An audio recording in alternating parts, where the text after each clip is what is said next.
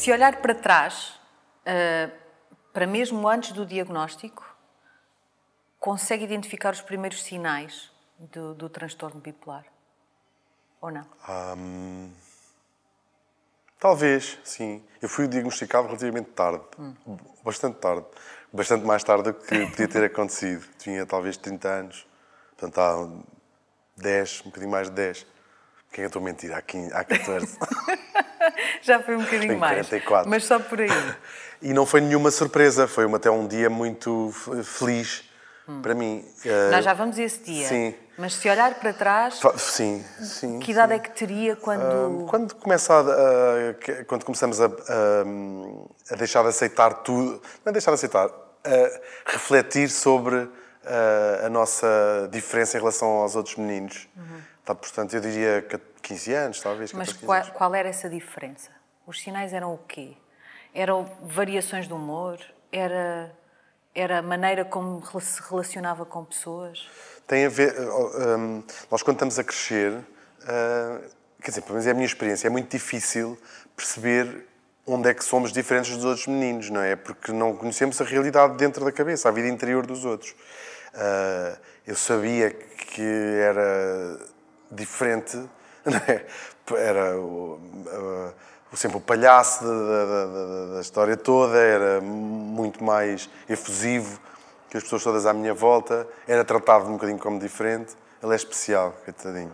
Sério? sim, não, coitadinho não, não era coitadinho. Mas, mas na é escola havia sim, essa... em todo lado, em todo lado, sim. E, e depois, quando começa a conhecer a vida interior dos outros através dos amigos, não é? Então, aos 15 anos, começamos a falar muito destas, destas uh, questões e quando isso começou a fugir um bocadinho ao meu controle, quando deixou só de ser uma coisa, ser mais divertido que os outros, ou ser mais expansivo, uh, expansivo do que os outros, e começou a, a aparecer a parte negra disso tudo, um, aí comecei a perceber que havia qualquer coisa que não estava, talvez não estivesse bem e não fosse boa. Como é que lidava até com a percepção de que as pessoas o tratavam de forma diferente? Achava normal, achava normal eu sentia-me diferente das outras pessoas. Não no mau sentido, no, no bom, bom até. Sentido. Sim. Estava-me especial. E... E, e... isso muda quando começa a ter a percepção, a partir dos 14, 15, uhum. que há de facto uma diferença e provavelmente não percebia bem porquê? Muda quando isso começa a ser uma, uma, uma, um vidro à frente da, na comunicação com os outros quando via as pessoas. Eu acho que se calhar tenho que explicar algumas coisas sobre a, a, a, a bipolaridade, muito resumidamente. Eu não sou médico, não é? Eu adoro que pessoas, isto agora é uma coisa da pandemia, toda a gente diz eu não sou médico, mas eu acho que isto é tudo mentira. E eu li um artigo. mas a bipolaridade, assim, traços gerais, todos nós temos flutuações de humor, diárias e mensais, anuais. As pessoas que são bipolares têm-nas muito mais acentuadas do que as pessoas que não, têm, não são bipolares. Por isso é que aquelas coisas do todos somos um bocadinho bipolares é, é só pode ser dito por alguém que não é bipolar, porque não é vai muito para além é dessa, dessas flutuações. São flutuações muito marcadas. Depois, há, eh, do que eu sei sobre isso, há pessoas que têm a fase maníaca, como se chamava antigamente, mais acentuada e outras pessoas têm a fase... Que é uma fase de euforia, de, euforia, de grande agitação. Sim, são geralmente essas pessoas que têm internamentos em, em hospitais, que têm surtos psicóticos, que têm eh, episódios uh, de alucinação, por exemplo. E depois há as pessoas que têm a fase depressiva mais marcada, que é o meu caso. E o que significa que se vai uh, afunda coisas muito negras. É muito diferente da, da, da depressão clínica, e a principal diferença é que na depressão clínica, não sei se vou dizer algum disparate, há geralmente um, uma, uma causa. Uh, uma razão. Uma razão. Um gatilho. Ou se perde alguém, ou, ou, uh, aconteceu-nos alguma desgraça, ou se tem dúvidas existenciais. Na bipolaridade, por ser uma questão física, é um desequilíbrio uh, químico do cérebro, não tem qualquer razão. E as pessoas, antes de ser diagnosticadas, um dos grandes motivos de sofrimento é escavar e não se encontrar lá rigorosamente causa nenhuma. E é também um sofrimento pessoal e às vezes até perplexidade de quem está à volta, não é? Aparentemente, tipo, mas porquê esta esta tristeza ou esta desadequação. Também já podemos falar do que é que eu acho de ser certo. desadequado. E, portanto, comecei... Mas idade, nessa idade ainda, uhum. nessa fase, tinha esses momentos de depressão? Ou era uh, sempre o palhaço? Aí não, não, não, os momentos depressivos, que tive talvez grandes e prolongados, talvez cinco ou seis na minha vida, antes de ser diagnosticado e medicado, uh, aí era mais. Uh, não era fases de mania, mas era, era, eram os outros picos que se notavam mais. E começar a perceber que cansava as outras pessoas, que me cansava a mim, que chegar ao fim do dia e não, não destruído, cansado, não me conseguir ouvir, ainda tenho um bocadinho isso às vezes, de ser uma existência que era muito cansativa para mim e para as pessoas que estavam uh, ao meu lado. Ou seja, quando isso começou a ser, deixar de ser só divertido e, e interessante para os adultos até, e começou só a ser uma coisa que era um entrave à comunicação. Quando uh, o mundo à volta começou a tentar calar-me. Hum. Uh... Isso era mais impactante na escola e na relação com os amigos ou em família, por exemplo? Um... Quem é que lidava pior com isso? As figuras de autoridade, claro, ou seja, a, a, a família e a escola. Uh, só que depois, eu acho que não sei se é bipolaridade, é, sempre foi tudo muito. Eu era amoroso ao mesmo tempo. Hum. E tinha graça, e tinha essas. Portanto, os adultos tinham uma. tentavam chegar ali, tipo. Isto é, se calhar é mesmo. Isto é mesmo assim, é melhor nós aprendemos a lidar com isto. E naquela fase juntava-se alguma rebeldia também? E por isso é que as figuras da, da autoridade tinham alguma não, dificuldade alguma... ou era só mesmo essa intensidade permanente? Hum, tive, eu costumo um bocadinho falar disto, porque uma coisa é falar de mim, outra coisa é falar de outras pessoas, mas tinha, tive algum, na adolescência, uma relação um bocadinho mais especial com a minha mãe, mais complexa, que eu hoje olho para trás e penso que não, também não é fácil hum, lidar com isto, pensar qualquer coisa aqui que de facto não está muito bem. E sim, mas na escola eu não era propriamente rebelde, como não era mal criado, como não era. A minha disciplina tinha a ver com esta coisa que eu faço até hoje e hoje pagam. Eu faço profissionalmente tudo aquilo que os adultos me diziam para não fazer. Hum. Uh, tudo o que os professores dissessem, eu desmontava. O que é eu faço profissionalmente?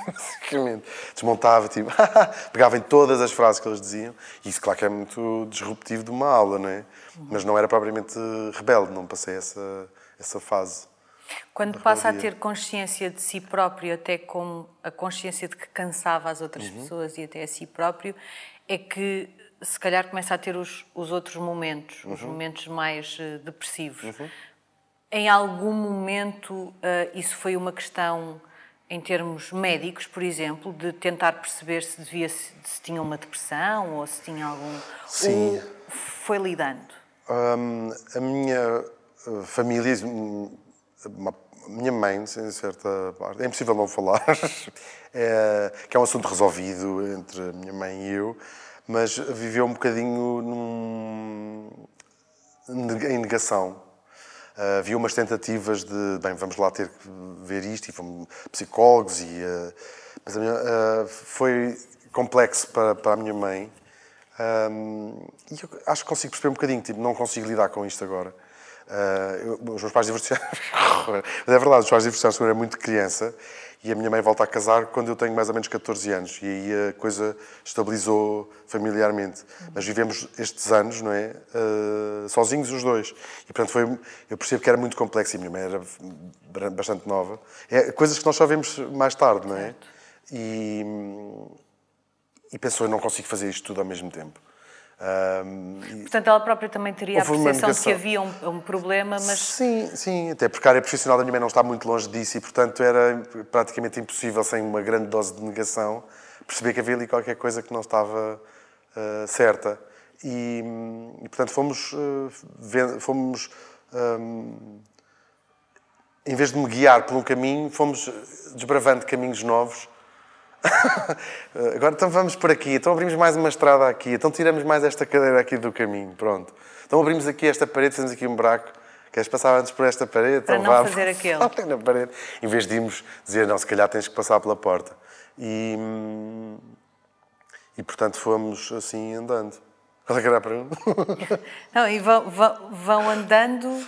E portanto há umas tentativas mas hum, ra- rapidamente uh, estas conversas passaram a ser uma coisa mais com amigos, hum, que são amigos que me, me acompanham desde essa altura. E essas conversas com amigos, ah, durante quanto tempo é que elas foram acontecendo antes de o levarem a procurar ajuda ah, médica? Essas conversas com amigos, a, a minha pergunta é, na verdade, é quão concretas é que elas eram? Havia uma discussão de facto sobre Sim. Isto é um problema de saúde mental Sim, sim, ou... ou- sim, havia. Havia, Não havia e com. Hum. nome, sim. Eu, desde os 15, 16 anos, eu achava, eu, eu acho que sou bipolar. Ah, mas tinha um nome para Tinha, isto? tinha. Porquê que Tinha. tinha esse nome? Como é que Porque, hum, porque eh, eu sempre me analisei muito, analiso muito, e mesmo essas conversas com amigos eram. eh, eu era daquele género de pessoa que vamos, vamos analisar tudo, vamos analisar tudo. Porque tinha uma curiosidade enorme em perceber o mundo todo à minha volta. Então falava muito com, com amigos. Com, com um grupo muito, muito selecionado de pessoas, não, é? não era com todos os amigos. Claro. Um, e, e analisar uh, aquelas coisas todas. Eu não sei se tinha já pensado nisso, mas a- o, o amor ou os desgostos amorosos foram sempre o catalisador da, da- dessas descobertas do lado negro da força. Porque, sobretudo quando se é adolescente, os desgostos de amor são uma coisa muito forte, não é? Mas houve ali uma altura que eu percebi isto não é, isto vai para além disso, isto é completamente incapacitante. Ah, Como é que era uma dessas fases? não é, é super triste. Difícil, sim. Co- Como, é que consegue distinguir, como é que seria um dia seu, nessa altura da adolescência e dos desgostos de amor, ou até mais, mais tarde, Uhum. antes do diagnóstico, numa fase depressiva? Quando, quando estava numa dessas fases, como é que era um dia para si? Ahm, a partir do momento em que, em que tenho mais ou menos autonomia na vida, ahm, eu, vi, eu vivi sozinho, vivi, fui viver sozinho desde os 16 anos, que é uma coisa que, que não é assim muito comum. Quer dizer, vivi, dependia completamente da minha mãe. Lá está aquelas coisas, vamos então abrir aqui uma parede, isto estava a ser complicado, então tinha o meu próprio apartamento, apesar de toda a... Toda, Para tentar ajudar no relacionamento. foi- é? Sim, foi sempre, vamos tentar, eh, então pronto, vamos fazer isso. Ahm, e tinha o próprio apartamento, ainda que tivesse, eh, ou seja, comida, tudo, não tratava de nada. Era, era um- tinha um quarto um bocadinho mais longe do resto Sim. da casa. Sim. Para não haver mais, para, para ser mais fácil assim. Sim. E ainda andava no liceu, portanto isto era incrível, não é? Era lá onde fazíamos as festas todas. comum. Foi muito divertido. Ainda hoje é um grupo de amigos que é o grupo do, daquele, daquele Daquela apartamento. Sim. Ah, podia ter corrido francamente pior. Não correu assim muito mal. E, e, portanto, a partir do momento em que acaba ah, o liceu, eh, assim que eu posso, ah, era isolamento total. Eu não gosto de, de estar, não gosto de partilhar essa, essa parte. É um Portanto, isolamento quando ficava total. numa dessas fases, Sim, ficava em casa. Isolo-me, sim. Isolo-me completamente. Ainda que eu, por exemplo, eu acho que isso é um quadro típico, um bocadinho mais crescidinho, continuava a sair à noite, era, ninguém conseguiria dizer como é que, como é que, tinha, como é que eu tinha passado os, os dias. Saía à noite e continuava a ser mega divertida, a pessoa mais divertida do mundo, mas depois o resto do dia era, é, é trágico. São pensamentos que são eh, muito negros. Passava o dia sabotagem. na cama, ah, sem comer, sem, sem interagir, sem fazer nada, sem ler um livro, sem ligar a televisão, era assim? Muitos dias assim, sim. E porquê essa necessidade depois de sair à noite e, e pôr eh, uma máscara e estar tudo bem? Fazia um esforço para isso ou até era natural? Eu precisava de sair dali, não é?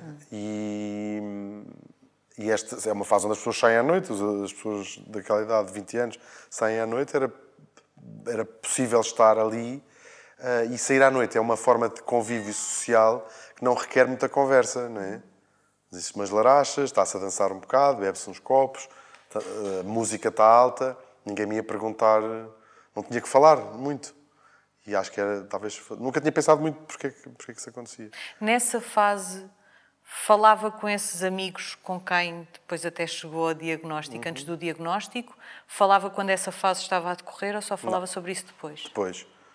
Essa, isso é uma coisa que mantenho até hoje. Uh, claro que uh, é preciso explicar que com a medicação tudo isto é reduzido, lim, limitado e controlado. Não se volta a cair, mas no, no meu caso, não volto a ter esses, uhum. esses momentos.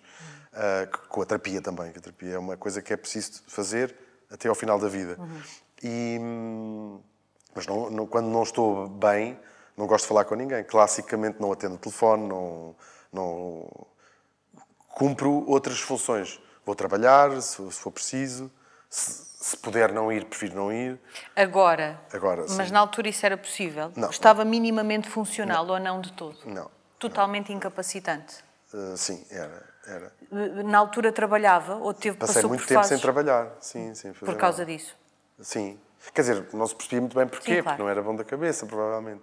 Mas há ali um período. Eu vou viver fora, eh, desisto do, do curso que estava a fazer, estava a estudar Direito, desisti e fui viver fora. Tive a viver fora cinco anos. Um, aí foi um mundo novo que se abriu, não é? Tudo era novo, tudo era diferente, conhecer novas pessoas. Uh, mantive sempre uma relação muito forte com a minha mãe, com a minha família e com os meus amigos de cá. Um, e foi uma fase, é, é, dos 23 aos 28, é uma fase muito formativa, cheia de, cheia de. Só que a própria vida e a própria aquela idade convida a isso. Nós todos andamos a experimentar altos e baixos, altos e baixos. Era fácil confundir com sim, só a vida normal a sim. acontecer. Aliás, um dos dramas destas coisas que afetam, que não são doenças físicas, não sei se lhe chama uma doença, mas este, esta, esta característica que é a bipolaridade. Eu levei anos a fio a pensar, depois já do diagnóstico, o que é que em mim, quem é que, é, quem é que sou eu e quem é que é a bipolaridade. E passei anos a fio, como é que eu seria se não fosse bipolar? O que é que, o que, é que neste comportamento eh, é bipolar? Será que eu tinha desistido do curso se não fosse eh, bipolar? Será que eu teria eh, voltado de Amsterdão ou ido para Amsterdão se não fosse bipolar? Será que a minha relação com a minha mãe... E há um dia que estou a tomar ducha, é onde eu tenho sempre as minhas epifanias, e cheguei à conclusão... É porque não durma muito tempo. que não existe, isso não é possível separar uma coisa da outra. Porque o Hugo é uma pessoa com uma doença bipolar, ponto. Claro, porque tudo que seja, tudo que contribua para a nossa personalidade é indissociável, não é? Não se consegue, não se consegue tirar. É a mesma coisa que dizer, se isto não me tivesse acontecido, eu era Exato. assim. Se a minha avó tivesse rodas, era um Ross Royce. um caminhão. Portanto, isto sou eu e, e, não trocava por nada, não é? Deve ser uma chatice não ser bipolar, não sei, nunca experimentei. Mas não trocar por nada. Mas é, é um momento super importante de parar, de tentar perceber o que é que a bipolaridade. Que é quase como dissessem, se eu conseguisse eliminar a bipolaridade, quem é que sou o verdadeiro eu? E isso é uma violência que a própria sociedade às vezes faz em relação às pessoas que têm estas características. Nas fases depressivas era assim, de novo, antes do diagnóstico e do tratamento, e nas fases ditas maníacas era como? Como é que eram os dias nessas fases? Hum, sem nunca ter tido episódios de surtos psicóticos e isso tudo. Claro. É uma canseira muito grande. Era muito hum, altamente criativo. Escrevia 10 filmes na cabeça, 10 livros na cabeça todos os dias. Não parava um segundo de pensar, dormia muito pouco. O que, é que era dormir A minha pouco? cabeça... Uh, Duas, três, Passar quatro? dias sem dormir. Dias sem Sim, dormir. passar dias sem dormir. Hum, todos aqueles clássicos que se faz. Gastar dinheiro absu- em coisas absurdas, uh, estar sempre a fazer coisas, estar sempre a... um, no meu caso, ter atividade criativa uh, intelectualmente, que é outro romantiza-se muito a, a bipolaridade e porque se fala da Virginia Woolf, de Oscar Wilde, de- do Van E Gogh. de muitos criativos que tinham, trans- tinham e têm Claro. transtorno bipolar. Mas isso não, não, não- nem- a bipolaridade não faz de ninguém gênio, nem, nem, nem é sempre canalizada para, para a criatividade. Há pessoas que eh, limpam a casa toda de alta a baixo ou pintam as paredes todas. Portanto, nem, nem tudo é Nunca lhe canalizado. deu para isso. Não. isso graças a Deus. Era mais para a questão da criatividade e de ter sempre. Sim. Ah, só que nunca conseguia fazer rigorosamente nada. Aliás, eu começo a minha vida profissional a sério das coisas que eu gosto de fazer aos 30 anos, depois de estar diagnosticado e depois de estar dedicado. Que é Porque aquela... não chegava ao fim das não coisas. Fica, não, chega, não se chega ao fim de nada. Eu, às vezes, sente-se com a, com a medicação, sou um bocadinho menos criativo, penso, pensava eu. Limita-o um bocadinho Só consigo fazer coisas. Se calhar tenho um bocadinho menos ideias, mas sento-me e elas aparecem feitas. E digo assim, ah, se calhar tem graça pôr as coisas em prática. As coisas passaram a ter um princípio, um meio e um sim, fim. E antes, nas, na, naquelas fases, isso era logo, impossível. Sim. E deixa de ser, eu nem sei sequer se é, se é importante as coisas serem concretizadas. Claro que eu estou a falar disto tudo de um lugar de imenso privilégio de poder ter, de poder ter tido esta experiência, não é? Poder ter estado, tive dois ou três anos sem trabalhar. A minha mãe ralhava-me, mas nunca passei fome, nunca vivi na rua, como calculo que aconteça a quem, a quem não possa uh, ter essa Sem experiência. Sem isso podia ter é? sido, de facto, uma fase muito mais dramática eu antes do diagnóstico. Claro. Se, se, se juntar, é, é muito comum nas pessoas que durante a fase, chamemos-lhe maníaca, apesar de não ser um termo clinicamente Sim. correto, fazem essas coisas do gastar o dinheiro todo ou beberem muito, uh, terem, ter uma, coisas que façam a vida dela descambar. Depois aí a fase depressiva acrescenta todas essas questões e depois aí já tem uma coisa, olha, pelo menos já estão a chorar com Tem uma razão. Exatamente. Porque de facto não. E a vida toda de repente desaba à sua volta e eu essa parte não, não, não tive. Uhum. Uh, não tive muito, não é que a minha mãe não me não de vez em quando dissesse, se calhar tens que, arranjar, tens que ir trabalhar, tens que arranjar um trabalho. Porquê que, porquê que isto tem um nome uh, tão cedo, não é? Uhum. E, e, tinha pelo menos a convicção de que sabia aquilo que tinha.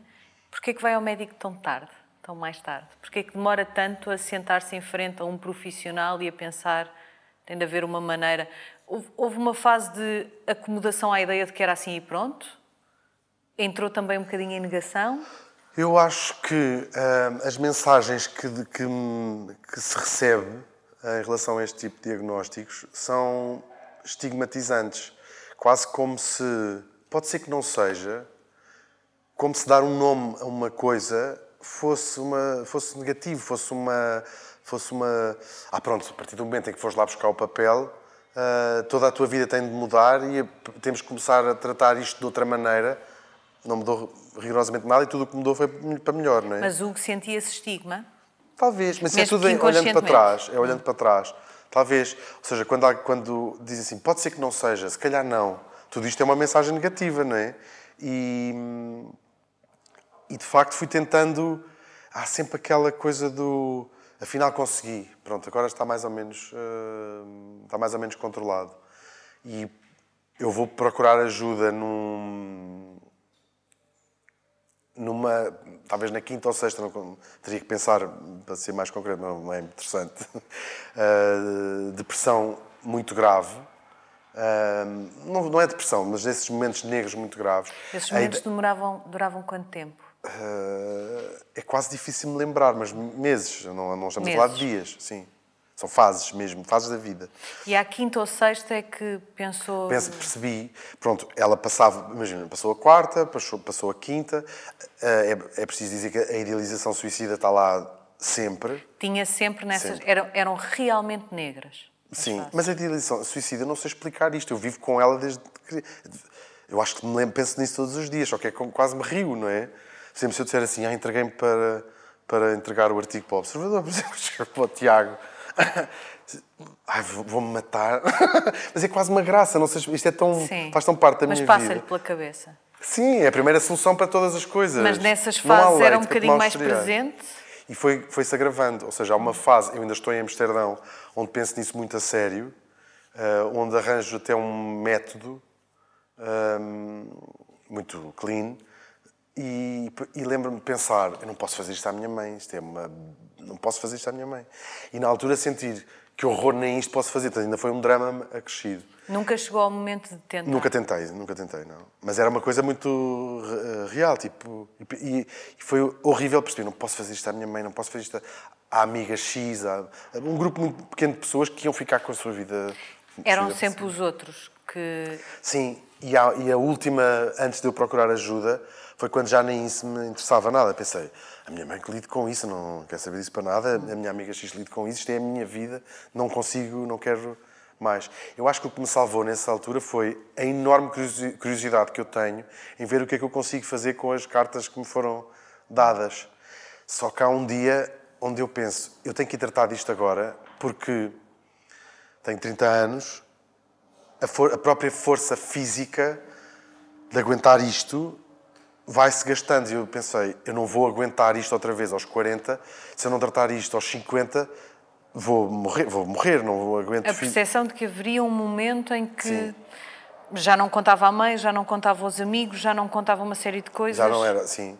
Já era pacífico, já era pacífico. Nunca fiz nenhuma experiência, nunca me tentei, mas uh, sentia aquele vulcão que nós sentimos de fazer qualquer coisa e que quase me levantei de, de, de, do sítio onde estava sentado assim uma data de vezes e pensei, uau, isto agora não está fácil. E há um dia de facto que me encontro com a minha mãe para irmos tomar um pequeno almoço e, e a minha mãe pergunta, está tudo bem? E eu que a minha resposta sempre foi, está. Naquele dia resolvi dizer não. E pronto, foi quando tudo começou o meu tratamento. Nessa altura estava numa dessas fases depressivas. Ah, sim. E conseguiu verbalizar que não Sim, estava bem. Sim, foi a primeira bem, vez que pensei, eu final. preciso de ajuda. E devo dizer que nesse dia, à tarde, foi a minha mãe tratou de tudo. Sim. Marca uma consulta. Do catering, das flores, Preparou as coisas impecável. todas para a primeira consulta. Não, sim, marcou uma consulta numa terapeuta que me acompanha até hoje e num psiquiatra péssimo que, que me ia matando ainda mais. Sim. Qual é a primeira consulta que tem? Com a terapeuta foi ou com, com a terapeuta, sim. Foi... Lembra-se desse dia? Lembro-me perfeitamente. Como é que foi? Um, eu lembro-me de chegar, eu tinha ido ao psicólogo em mais miúdo e nunca tinha feito terapia. E, portanto, eu cheguei um farrapo humano um, e, a, e, a, minha terapeuta, que é uma mulher incrível e super inteligente, e funda, o, que é fundamental na terapia é a relação que se estabelece com o terapeuta, mais do que outra coisa qualquer. Claro que a competência profissional Funcionou é logo. importante. Funcionou logo. Funcionou logo. Porque hum, eu disse, eu não sei sequer para onde é que é de começar. Uh, porque uh, muitas pessoas têm resistência a, ir à terapia, um bocado também por isso, que pensam, o que é que eu vou não dizer? sei para onde é que é de começar, não sei o que é que é de dizer. E um bom terapeuta, ou uma boa terapeuta, explica que vai essa própria pessoa guiar. E, portanto, e na primeira consulta de uma pessoa que está uh, um farrapo, não é? Foi uma coisa muito. Uh, quase aqueles primeiros 5 minutos quando se vai calculo ao cabeleireiro, não é? Então vamos cortar aqui, e foi mais ou menos isso que ela fez. Um, eu acho, e em conversas, um terapeuta não é, não é um médico, portanto ela tem muito cuidado ao falar de, de, da bipolaridade e do diagnóstico, porque não é Mas médica. falam logo nessa primeira consulta? Falamos, e foi ela que identificou... Não, não falamos, não, não, não. Hum. Aliás, ela foi percebendo que eu estava a ter um, um, diagnóstico errado no psiquiatra que me estava a seguir e com muito cuidado disse, eu aconselho a procurar um outro uh, psiquiatra. Então, nessa primeira consulta com a terapeuta di... não, há, não há nomes, não é? Não. não há e há um, momento, há um catalisador incrível. No final, ela disse, bom, então para a semana voltamos a ter outra sessão. E eu disse, não, para a semana não, eu tenho que voltar amanhã. E ela? Espera, deixa eu fazer uma pausa. Estou-me a lembrar dessas coisas, não acontece nada a chorar. Mas é porque estou cansado. não durmo há muitos dias, foram três meses de ensaios.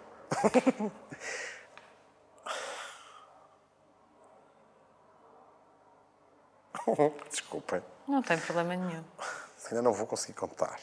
É muito simples a história. Bom, e ela diz-me assim: não, eu estou aqui para si uma vez por semana.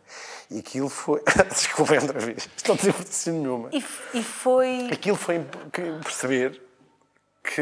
Mas ficou zangado na altura? Não, percebi. Ela percebeu-me. E se calhar eu precisava de alguém que me dissesse: não, chega. Hum, Agora há aqui alguém disto, a mandar. Mas quem manda aqui sou eu, assim. assim. E, foi, e teve uma componente de alívio de perceber que alguém tinha tomado o leme e que havia alguém a mandar e que havia alguém com sim, um plano. Sim, sim, sim. Quando, quando, eu acho que isso acontece a toda a gente, quando acha que não está a ser capaz de controlar qualquer coisa dentro de si, ter alguém que diz, não, vamos tratar disto. E vai ser assim. Sim, sim, sim. Até porque a forma como a minha família, até os meus amigos, foi sempre muito accommodating, não é? Uhum. Uh, foi sempre muito... Encontrar... Então, que é que tu... Sim, foi sempre seguir aquele caminho. Que é, que é uma forma ótima também, não é? Não, não houve violência ou exclusão nessas coisas horríveis que acontecem a tantas pessoas. Mas foi muito importante ouvir aquele não naquela altura. Uh, antes da segunda consulta vai ao psiquiatra ou, ou, o psiquiatra vem muito mais tarde? Foi, foi tudo simultâneo. Foi tudo na, na mesma Sim. altura. Quando vai ao psiquiatra, há logo uma conversa sobre diagnóstico? Aquele psiquiatra era uma besta que um dia eu hei de refletir, e já conheço mais histórias com esse homem, acho que devia ser denunciado. Eu não tenho pachorra para, para ter essa guerra, mas fez uma consulta de 5 minutos, onde eu estava a tentar uh, falar, e ele disse: Você está com uma depressão muito uh, profunda, e medicou-me com pai, oito remédios diferentes, porque por cima, quando se, há certas coisas que têm que se tomar depois de uma data de outras coisas, então eu vivi Ainda tive talvez seis meses até a minha terapeuta me dizer que eu tinha de procurar outro. Ah, e tomou esses medicamentos? Tomei tudo, sim. Portanto, Vive-se como um zombie. Era um... É muito grave de medicar um doente bipolar com, um, com antidepressivos. E são, é com estabilizadores do humor, é com outras, com outras drogas que se trata. E... e o Hugo que achava que sabia o que tinha em nenhum momento diz ao psiquiatra, eu acho que eu não tenho isso, eu acho que tenho. Sim, ele disse, não tem nada, onde é que foi buscar isso? Mas eram consultas muito rápidas. Okay. E, um, e eu pensei, este homem precisa de me ouvir. E cheguei, há um dia que eu disse assim: Olha, eu vou-me matar. Ele ficou assim parado e disse assim: Vai-se matar como? E eu disse: Olha, vou-me matar com os remédios todos que me receitou.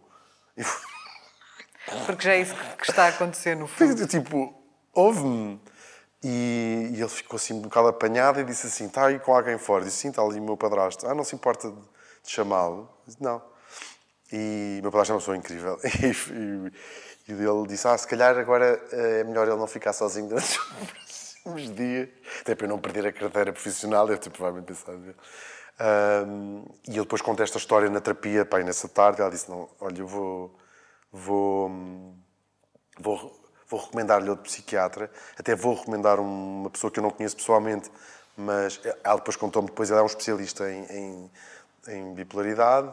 Fui a essa consulta e agora vai aparecer aquele momento da... da e a minha vida mudou. Isto de facto... Mas mudou de facto. mudou. E então, foi uma consulta que não teve rigorosamente nada a ver com a outra. Foi uma consulta que durou mais de duas horas, onde estivemos à conversa. Uh... Era um daqueles psiquiatras que fazia terapia por deformação profissional, por ter percebido que. Sim, porque é a especialidade dele. E, é, e, é, e é, é, o que tem graça, eu só soube isto tudo depois. A minha terapeuta quis-lhe falar um bocadinho de mim e dizer: Eu desconfio que. Passar o dossiê. Sim, e ele disse: Eu não quero ouvir rigorosamente nada sobre ele. E então foi uma.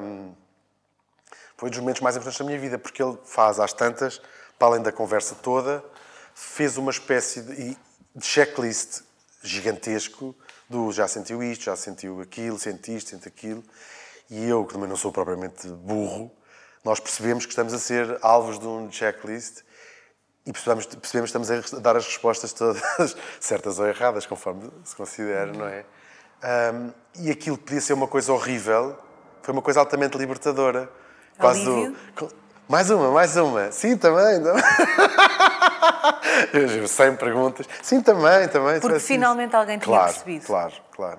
E no fim, uh, foi uma experiência ótima. Foi mesmo ótimo. Tipo, é quase, vamos passar agora para a fase seguinte. Como é que isto se faz? Como é que isto se...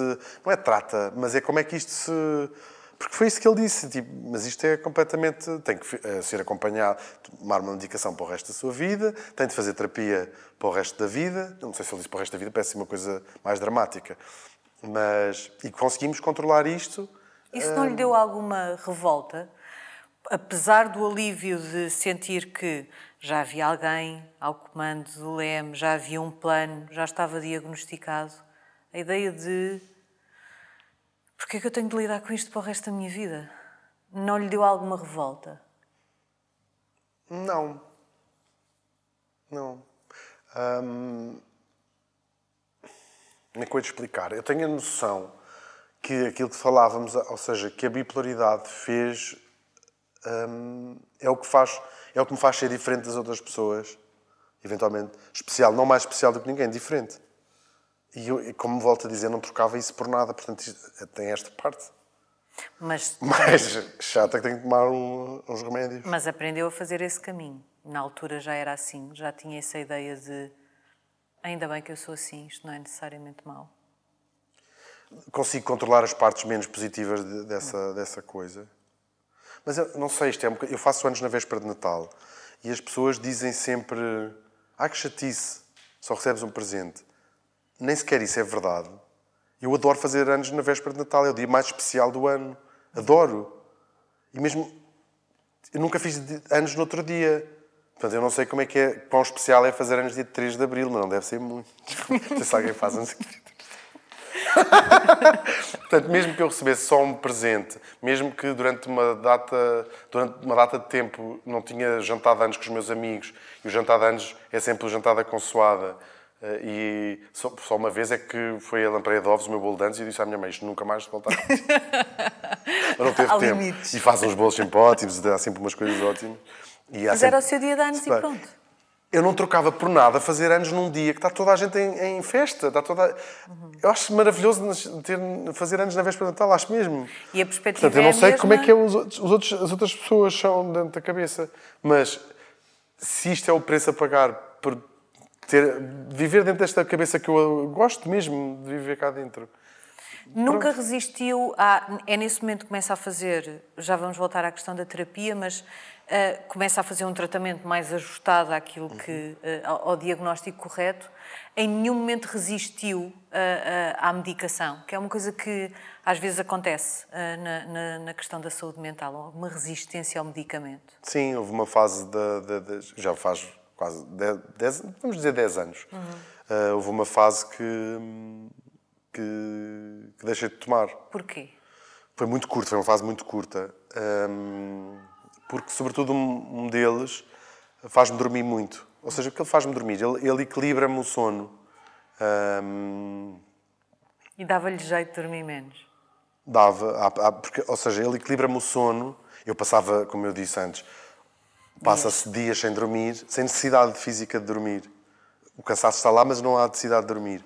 Ou então passa-se muitas horas a dormir, depois no contraponto. Acontece mesmo com a comida, com uma série de coisas desse género. Com a força física de fazer coisas.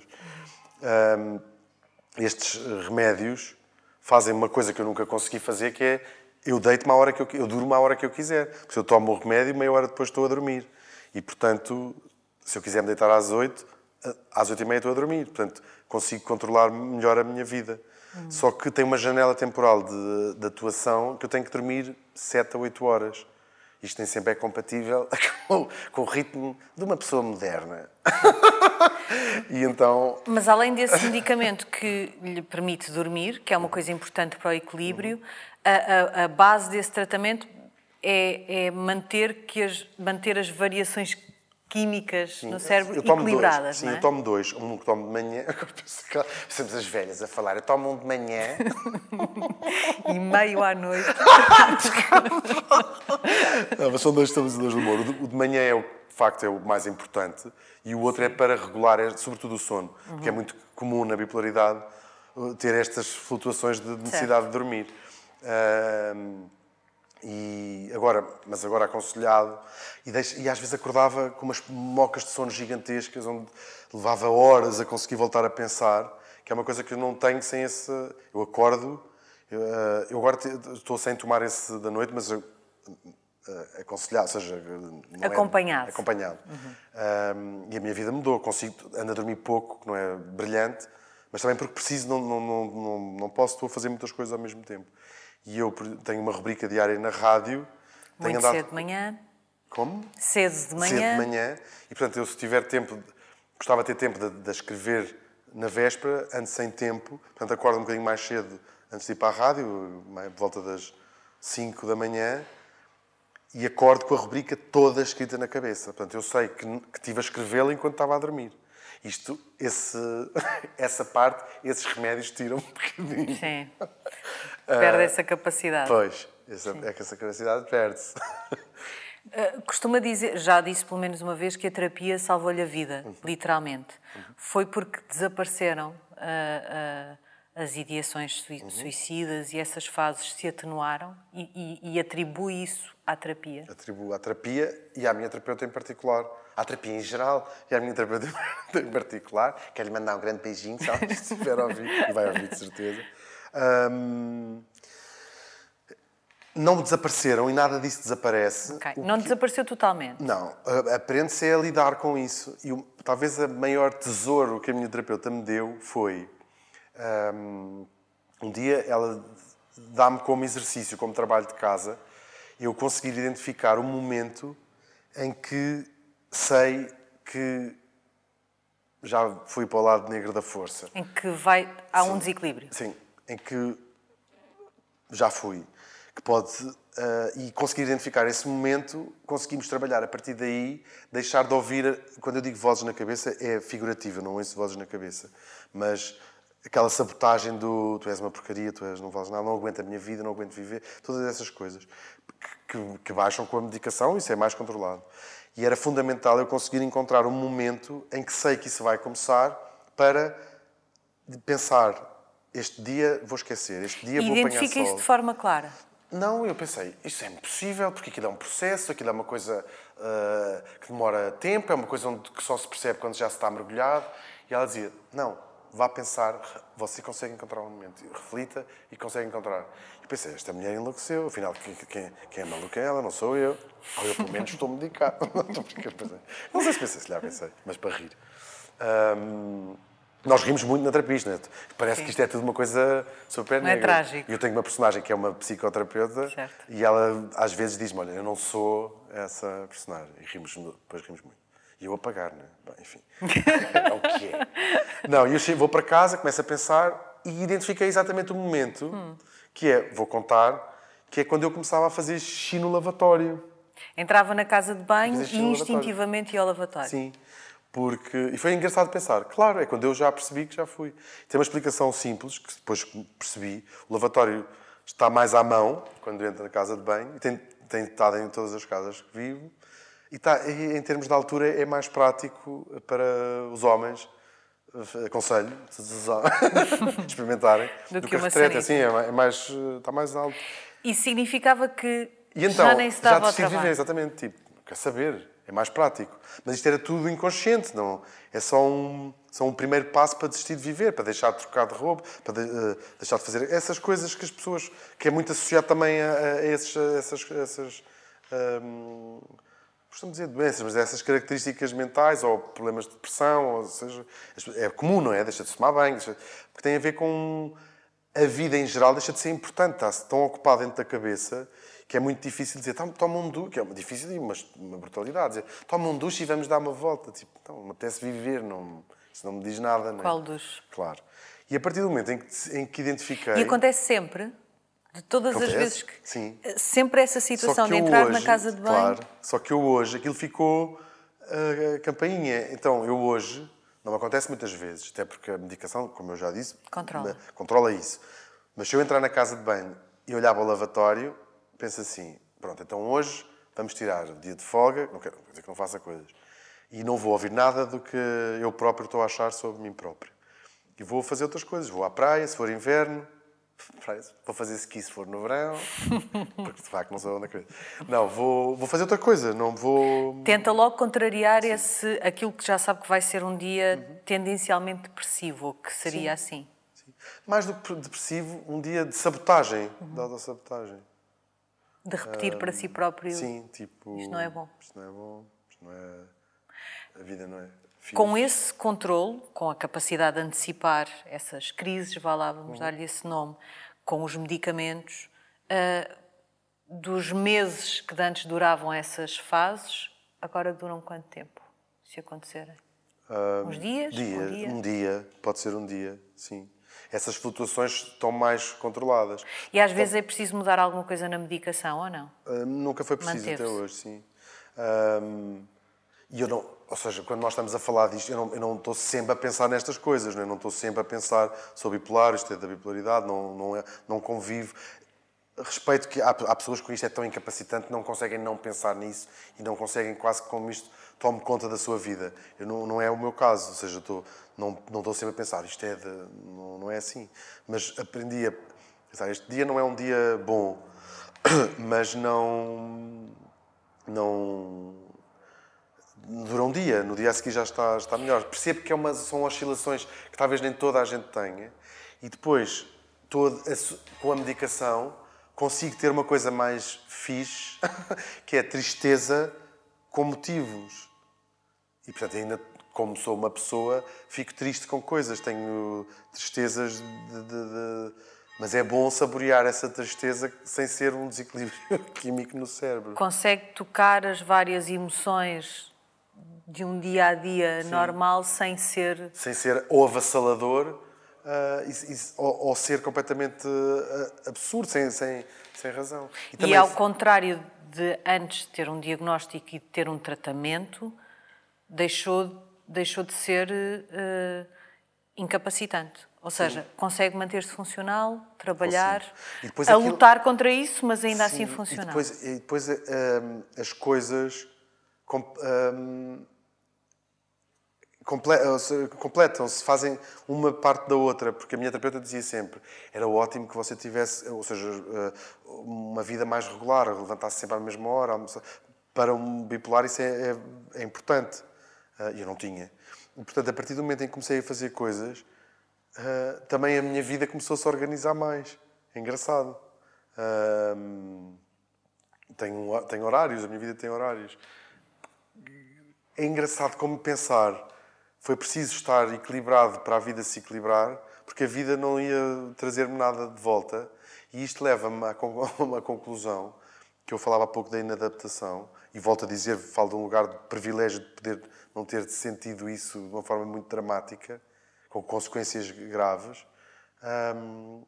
Grande parte da inadequação e do sofrimento das, destas, deste tipo de, de, de, características das pessoas, ou de doenças, quando são uh, mais incapacitantes, é a parte negra que está dentro das pessoas e tudo à volta as faz sentir incapazes. Porquê é que uma pessoa bipolar que não consegue levantar-se da cama antes das três da tarde é isso é incapacitante porque o mundo não está preparado para aceitar pessoas que acordam às três da tarde. Não é porque isso não faz dessa pessoa menos válida, rigorosamente mais nada. Há uma ah, as pessoas bipolares, se calhar, há um dia que têm que ligar a dizer um, eu hoje não consigo ir ao escritório, não consigo sair da cama uh, bipolares ou com outras questões. E o mundo não está preparado para isto, porque nem sequer precisamos de usar o argumento, porque essas pessoas dão um contributo válido noutras coisas, mesmo que só cheguem às 10 e não cheguem às 9. Porque dar um contributo válido não é critério para absolutamente mais ninguém. Mais ninguém. Dizemos, ah, ela dá um comportamento. Basta ir às finanças. é uma contribuição válida. Não, mas é tipo não, não, estão só, não têm só um emprego e uma vida as pessoas que dão um contributo válido. E mesmo, tipo, nós não queremos uma sociedade onde isso seja um critério, não é? Toda a gente tem de ter o seu lugar. E isto não, não existe. E isso é por incompreensão, seja com uma pessoa bipolar, seja porque a pessoa tem uma depressão, porque tem um burnout, é por incompreensão da sociedade e dos Eu outros que, que, desvalorizam sim, de alguma sim. forma isso. É muito difícil. Não vale a pena ter discursos de raiva contra os outros, ou sou um racista, ou sou um não sei o quê. Não interessa nada. É ignorância. E eu percebo que seja difícil. Quando se tem um cancro, ou quando se amputou as duas pernas, ou whatever, é uma coisa física. Olha-se e percebe-se.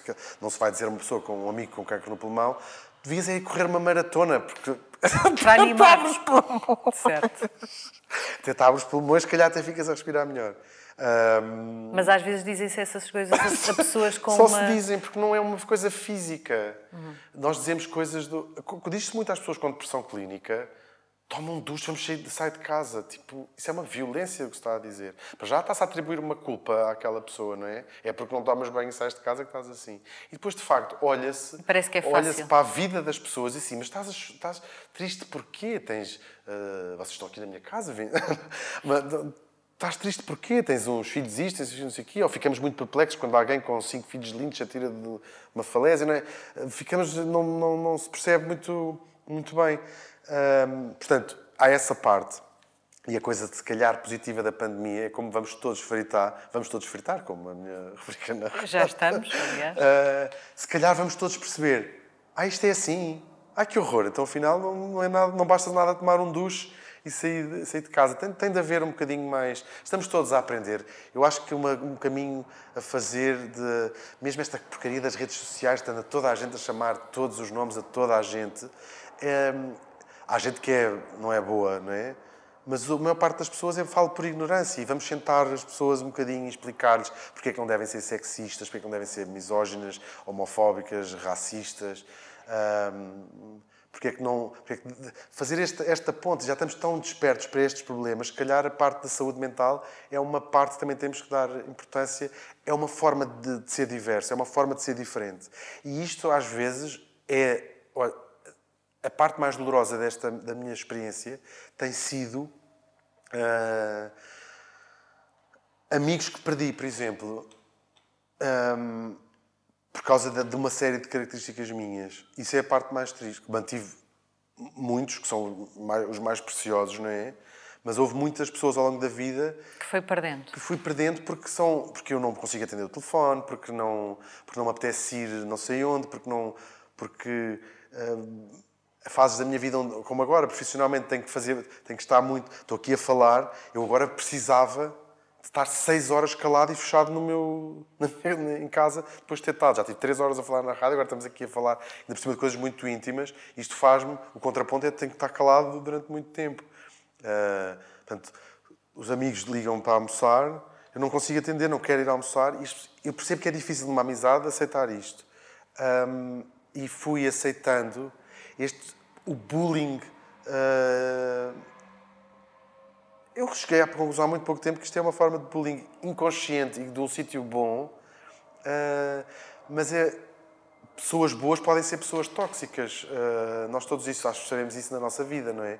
E há alturas onde temos que pensar, esta amizade é tóxica, esta pessoa é tóxica, está-me a dar uma mensagem errada. Um, isto faz parte das minhas necessidades. Pode-se dizer, e durante muito tempo tive amigos com quem diziam assim, mas a, a, tua necessidade de não atender o telefone, por exemplo, ou de não falar, não responder, não pode ser maior nesta amizade do que a minha necessidade de estar contigo e de almoçar contigo. E eu levei muito tempo a pensar, pode, e é, e vai ser. Mas é um caminho também. Porque é preciso hum, coragem, de certa maneira, também para fazer isto. Porque pode, pode-se perder pessoas na, na, na, vida. A sua profissão agrava isso, no sentido em que quando o vemos publicamente, vemos-lo uh, fazer humor uh, e uh, com entusiasmo e com a sua gargalhada típica, e é difícil até para quem o conhece e para alguns desses amigos perceber porque é que a seguir a um programa em que esteve dessa forma não quer ir almoçar comigo porque não está bem. Uhum. Isso torna tudo pior. Não, não. E nada daquilo é, é falso. Ou seja, quando Não, tô... digo para as pessoas para o compreenderem, não é? Hum, Porque há um bocadinho a ideia podia de. Acontecer isso mas esta pessoa é tão divertida, é tão feliz, como assim tem momentos de depressão? É difícil às vezes compreender. Sim, mas eu estou a falar de amigos que já passaram essa fase, uhum. que me conhecem eh, melhor do que isso e que nem sequer exigem que eu seja divertido no dia a dia. São. Hum, eu acho que tem um bocadinho a ver com falta de fazer essa ponte, de, de, de, de perceber as características de alguém e, e o meu pecado daquilo que eu dizia há pouco, de eu não, conviv, não, não, não ter transformado isto numa característica identitária externa. Expliquei-me bem? Sim, sim. Não é uma. Isto sou eu. Ou seja, estão a lidar comigo. Não, não vou dizer eu sou bipolar, portanto eu preciso de, não atender o telefone. Preciso de não atender o telefone. Não, não, é, não, é, não tem essa dinâmica. E quando hum, às vezes chego a, a, a, a, dizer isto numa tentativa do vamos lá falar do que, do que está aqui, hum, também não gosto muito de o fazer. Já falou há pouco sobre isto, aliás, logo no início da nossa conversa, das pessoas que dizem o tempo hoje está um bocadinho bipolar, ou o meu chefe é um bocadinho bipolar. Isso irrita-o ou compreende que é só ignorância das pessoas? Sim, eu, é um bocadinho aquela conversa. Porque acontece muito, também acontece muito dizer sim. aquela pessoa parece que é autista. Sim, claro. Eu, e, e é, o discurso é importante, essa. Uh, estamos a viver esse tempo, não é? De deixarmos de dizer certas coisas porque uh, é só pôr-nos na pele do outro, não é? Simpáticas, não ouvirmos coisas uh, eh, um, eh, horríveis na televisão no, ou no discurso público, no discurso político. Eu acho que há uma associação que escreveu para o Parlamento para pararem de usar a expressão bipolar Sim. no discurso político. E autista. E, e autista, essas que não parou. Como crítica, não é? Acho importante, mas acho uh, não deixa de ser acessório. E às vezes esta coisa contribui até para, para esta coisa do ai que maçada, agora não se pode dizer nada. Também não, não, não me chateia. E dá-me. Margem para poder, no, no, politicamente correto, que é uma coisa positiva, no politicamente correto, falando deste, deste de vigiar, de certa maneira, o discurso público, sobretudo os agentes públicos, não é? Dá-me hipótese de poder dizer atrasado mental, que é a minha expressão favorita, sem qualquer. Adoro dizer atrasado mental. Adoro dizer sou um bocado atrasado mental. Uh... Só E também não está para dizer, não é? Mas assim, diz, ah, então posso dizer, porque se alguém disser, tu não podes dizer atrasado mental, tu ah, não podes dizer bipolar e diz. Portanto, é uma troca fixe. Disse que isso é, é o mais irrelevante, é o, enfim, no limite será simbólico. O que é que acha que falta na forma como uh, o país lida com as questões da saúde mental? Já percebi que tem a esperança de que a pandemia. Uh, nem é só uma questão de esperança, acha que a pandemia de facto mudou a perspectiva das pessoas sobre a saúde mental o que é que acha que falta na forma como o país uh, lida com isso? Que não será só uma questão de percepção. Em parte é? do país, o país em termos o governo, o Estado, Sim, como... isso é fundamental, dar-se mais valor à saúde mental. Como eu dizia há bocado, uh, na bipolaridade, por exemplo, estamos a falar de uma doença que eu não sei se os números são gerais, vou, vou, dar. o que eu digo, se calhar, não é muito exato mas pelo menos para uns 30% das pessoas não conseguem ter uma vida uh, no, dita funcional. normal, funcional. Ter um trabalho, ter relações uh, próximas. Lá, lá está, por, por, causa daquilo que nós há pouco dizíamos, não é? Porque não, não conseguem arranjar trabalhos, ou porque não conseguiram, por exemplo, acabar a, a escola com, com sucesso, ou fazer um curso superior, whatever, por muitas razões. e uma, um dos eh, tratamentos, ou se quisermos, maneiras de aliviar, de controlar a bipolaridade, é, para além da medicação que é gratuita em Portugal, a terapia, para sempre. Pelo menos uma vez por semana. A Quem terapia é não é isso? é gratuita? De todo. Só uma pessoa rica é que consegue fazer isto. Rica. É nem, classe, ser, nem a classe é média, se calhar, aguenta fazer isto. Uma pessoa com um ordenado de, como é que é, 3.800 euros, que é o ordenado base de um jovem. noutras contas, noutras contas. Sorry. Isso seria, isso seria impossível, não é? Portanto, é muito difícil. Logo à partida há um entrave para um tratamento claro, sério isto das tem que ser à, à partida, perceber isto. Há doenças como a, a esquizofrenia, por exemplo, não sei qual é que é o número de, de, de, é uma doença altamente incapacitante. Eu não sei se não é incapacitante a 100%, ou seja, se toda a gente uh, que, que, tem esquizofrenia não passa por um período da vida, acho que é mesmo. Não, não, não, não lá está, não somos médicos nem epidemiologistas. Certo. mas, mas portanto, isto tem que ser tratado, tem que ser, e, a incidência de suicídios nas pessoas com este tipo de condições é gigantesca entre os jovens, entre os adolescentes, enfim, é tudo péssimo. Portanto, isto tem de ser uh, tratado obrigatoriamente pelo Estado e depois nós todos uh, lidarmos com mais amor. Mas eu acho que mais amor e mais compreensão é, é o, a chave para, para tudo. É o mínimo, não é? Sim, para, para aceitarmos a diferença, porque nós todos nós somos diferentes. Eu às vezes penso tanto aquela coisa dos refugiados e do discurso populista contra os refugiados, que é uma coisa que eu fico a pensar, como é que isto é possível não é fazerem, porque isso estão sempre a experimentar tirar o barro à parede, é isto ter eco, isto ter percentagens uh, importantes. Ou seja, não é só os refugiados e a discriminação em geral, eleger presidentes eleger uh, governos no mundo em, em, em, geral, no mundo, por todo o mundo. E nos refugiados, às vezes penso assim, toda a gente é refugiada, de certa maneira. Aquelas são refugiados com menos sorte, mas nós todos somos refugiados fisicamente, dos nossos países, da nossa família, emocionalmente, amorosamente. Todos nós, algum dia, fomos refugiados no sentido figurado ou físico. E todos nós gostaríamos de ter alguém que nos acolhesse em casa, não é? Que nos fizesse sentir em casa. Por isso, isto é, é só ter um bocadinho mais de, de empatia e de respeito pela, pela É essa a chave para saber lidar com a saúde mental dos outros? É só ter um bocadinho de empatia? Eu acho que sim, acho que sim. E de percebermos, tudo, todos nós temos alguma coisa que nos torna diferentes. E isso é bom. Toda a gente, mesmo quando a gente diz as outras pessoas, os outros, isso não existe. Cada pessoa isoladamente tem qualquer coisa que sabe que a torna diferente. É só pensarmos o que é que será que nos faz diferente se calhar em mim é isto, se calhar até nem é. Se calhar até nem é. Se calhar é outra coisa qualquer que às vezes, ao encontrar, tentar me encontrar a mim próprio, atribuí à bipolaridade. Se calhar sou diferente por outras coisas quaisquer. Who knows? Obrigada. Obrigado eu.